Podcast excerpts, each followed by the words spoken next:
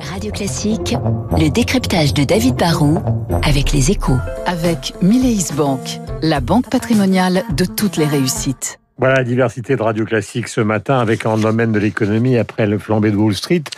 Mon cher David Barou, bonjour. Bonjour Uber qui ne va pas lancer alors qu'on s'y attendait de voitures autonomes. Bah non, Uber revoit ses ambitions à la baisse. Le champion du VTC avait annoncé, vous vous en souvenez, il y a quelques années, qu'il voulait aussi devenir le champion du monde de la voiture sans conducteur. L'ambition de cette start-up californienne, à qui tout réussissait à l'époque, était un jour de, de se passer des chauffeurs et de mettre sur la route des milliers de voitures autonomes.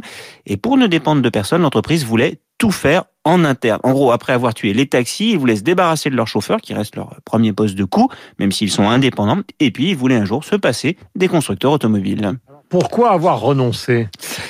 La première raison, c'est que faire une voiture 100% autonome, c'est finalement très compliqué. Tesla est devenu le champion de la voiture semi-autonome, on reste quand même derrière le volant, et Google, via sa filiale Waymo, est lui le leader de la voiture vraiment sans pilote. Il est en ce moment en train de tester à très très grande échelle des voitures comme ça à Phoenix en Arizona. Mais Uber, en fait, n'y arrivait pas. Hein. Ils ont dépensé plus de 2 milliards et demi de dollars, mais ils étaient toujours en retard par rapport à la concurrence. Et il y a un moment bah, où il faut être pragmatique.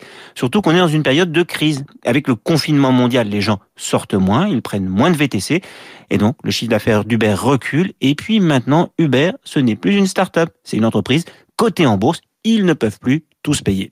Ah, ne comptez pas sur moi pour monter dans une voiture euh, sans chauffeur, J'ai notamment testé, ça place de marche pas l'Étoile. mal, Mais en enfin, fait. revenons au sujet. Est-ce que du coup, on peut parler d'un véritable revers pour Uber? Oui, bah, c'est un vrai échec. Hein. Ils ne sortent pas totalement de la voiture autonome. Ils vont garder un siège à côté puisqu'ils apportent leurs actifs à une start-up dont ils vont être actionnaires et qui va continuer d'essayer de développer une voiture autonome qui fonctionne un jour. Alors si ça marche, ils seront associés à ce succès.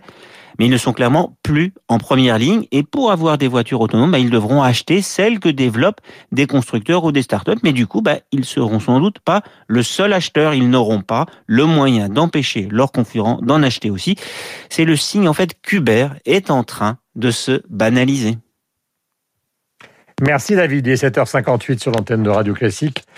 Dans un instant, nous avons rendez-vous avec le journal de 8h et la météo. C'est le généticien Axel Kahn qui sera l'invité, euh, non pas politique de la matinale, mais avec qui nous parlerons de la pandémie. Pour lui, il n'y a absolument aucun doute, il faut fêter Noël au printemps. Les fêtes euh, de Noël et du Nouvel An, c'est beaucoup trop dangereux dans les circonstances actuelles. Et puis dans un instant, au début du journal, euh, de, évidemment de 8h, nous aurons un coup de gueule, celui de Charles Berling, qui n'apprécie pas du tout la perspective que les salles de théâtre et le cinéma ne rouvrent pas. Mais voici pour organiser tout ça.